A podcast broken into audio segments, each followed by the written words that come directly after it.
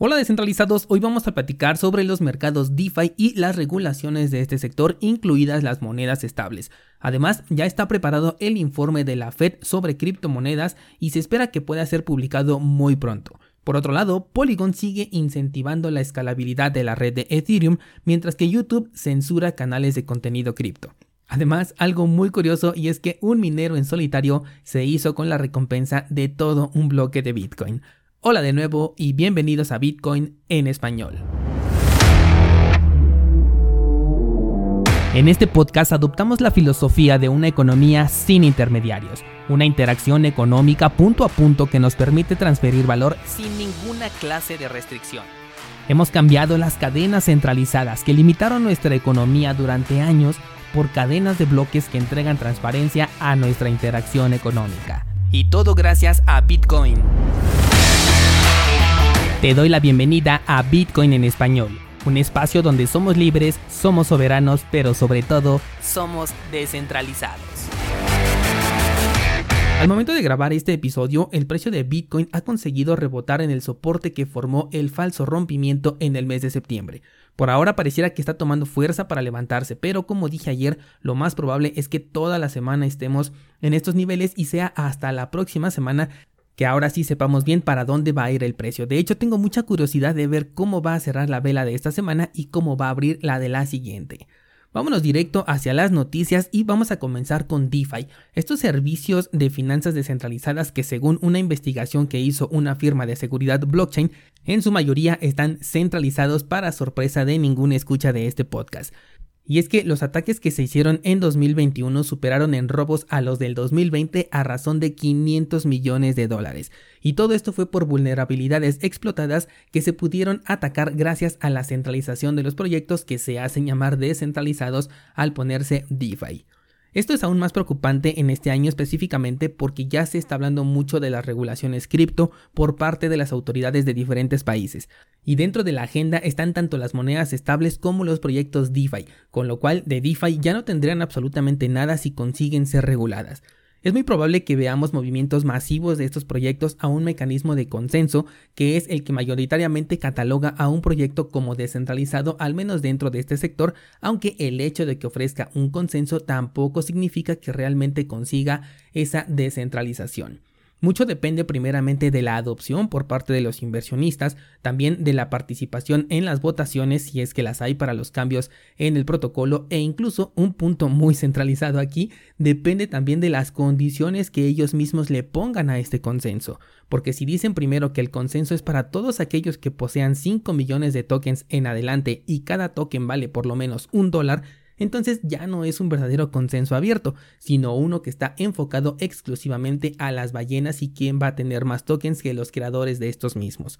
Un ejemplo de esto podría ser el staking de Ethereum que te pide un mínimo de 32 tokens, lo cual deja fuera a los minoristas, quienes tienen que buscar soluciones centralizadas agregándole un nivel adicional de riesgo a su balance cripto en la búsqueda de un rendimiento que además puedes obtener en muchos otros proyectos cripto y con un riesgo mucho más bajo. El punto es que con un mecanismo de consenso, aunque sea centralizado, sí pueden intentar evadir la regulación, al menos de manera inicial. Todavía no sabemos cómo van a ser las condiciones que pongan los reguladores, pero tanto DeFi como monedas estables son los primeros en la lista junto con las CBDC. De hecho, la otra nota que te traigo es sobre el informe de la Reserva Federal en temas cripto. Se dice que ya está listo y se piensa publicar a la brevedad, aunque también el presidente de la Reserva Federal reconoció que en otras ocasiones ya se ha retrasado la publicación, por lo que solamente tenemos claro en este momento que ya tienen una versión terminada, aunque podrían llegar a modificarla o a agregar cosas en las próximas semanas. Se piensa que este informe va a tener un enfoque principalmente en las CBDC, ya que es otro de los temas que están en la mesa y que pronto van a comenzar a estallar. Sobre todo porque estos activos no solamente pueden ser emitidos por los gobiernos o las instituciones bancarias, sino también por las empresas. Yo aquí no sé si vayan a compartir el mismo término de CBDC, pero el hecho de que una empresa pueda sacar su propia moneda estable, tal como ayer hablábamos de PayPal y de Mercado Libre, pues seguramente también van a estar incluidos en el informe que está preparando la Reserva Federal. Considero que el 2022 será el año de las regulaciones cripto o por lo menos el que pondrá las bases del futuro económico digital en temas regulados. Este será como la versión beta de las regulaciones porque como bien sabemos únicamente aplicarían para entornos centralizados mientras que el uso de criptomonedas por medios descentralizados quedará completamente exento de este tipo de regulaciones o bien quedará dentro de un régimen de confianza diagonal amenaza en el cual te dirán que es tu obligación entregar cierta parte de tu dinero y que te atengas a las consecuencias si es que no lo haces, pero por ser un entorno descentralizado es un poco más difícil de rastrear siempre y cuando se tenga una actividad adecuada con las criptomonedas y casi imposible de absorber, es decir, de aplicar una ley que pueda retirarte de manera automática los fondos de una cartera. Y lo defino como casi imposible porque el uso de la fuerza hablando de gobiernos nunca lo podemos descartar. Vámonos con otra noticia y resulta que YouTube lo ha hecho de nuevo. Ha cerrado y baneado el canal de Bitcoin Magazine sin dar una explicación convincente. Resulta que estaban haciendo un en vivo y en plena transmisión el canal fue cerrado. Esto fue reportado en las redes oficiales de Twitter de Bitcoin Magazine y YouTube se limitó a decir simplemente que estaban incentivando a comprar cosas ilegales. YouTube ya ha hecho esto desde hace, eh, no sé, un par de años más o menos. Hay varios canales que sufrieron este baneo y que de hecho nunca volvieron. Los creadores de contenido tuvieron que tomar otras medidas como por ejemplo migrar a otras plataformas o bien iniciar un nuevo canal desde cero.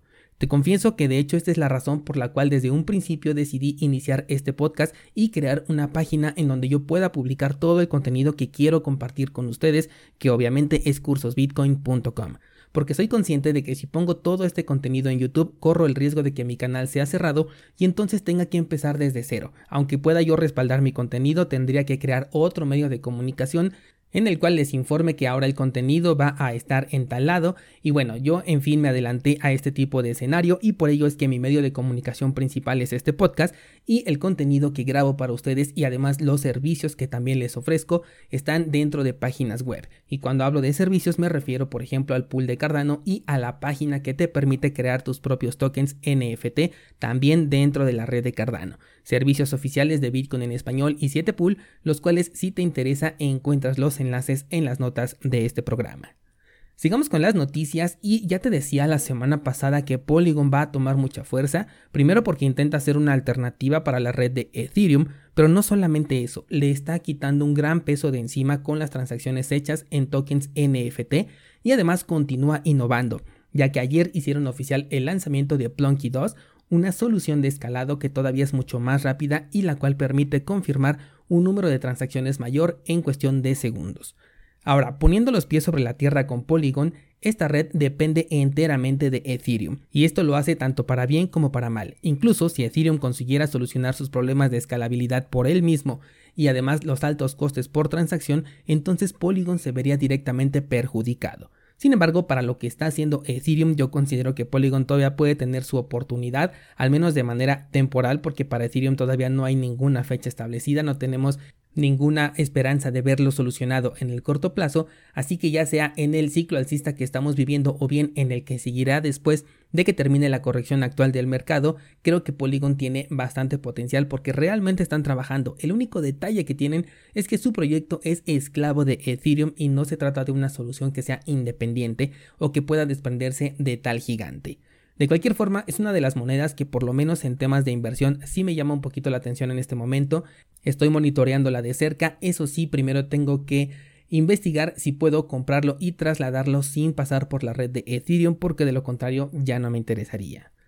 Por último, déjame te cuento la suerte que tuvo un minero individual que apenas tenía 126 terahashes de poder, el cual se ha quedado con la recompensa completa del bloque 728.124 de Bitcoin una hazaña prácticamente imposible, pero que curiosamente ya es la segunda ocasión que ocurre en un periodo de un año. El minero ha pasado por encima de los pools más grandes y de las granjas de mineros y se ha hecho con 6.35 bitcoins, lo cual incluye la recompensa oficial que es de 6.25 más las comisiones pagadas por las transacciones que iban en ese bloque.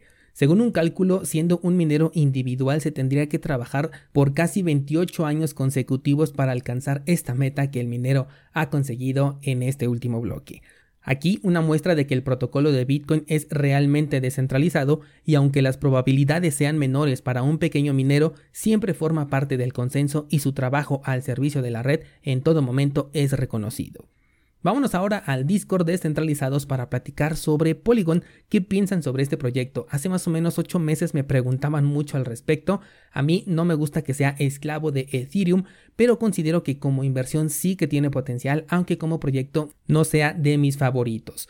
¿Lo tienes en tu portafolio? ¿Lo estás considerando para el próximo movimiento alcista? Espero ver tus comentarios en el Discord para unirme a la conversación y mañana ya sabes que estamos aquí 5 de la mañana para platicar más sobre este criptomundo.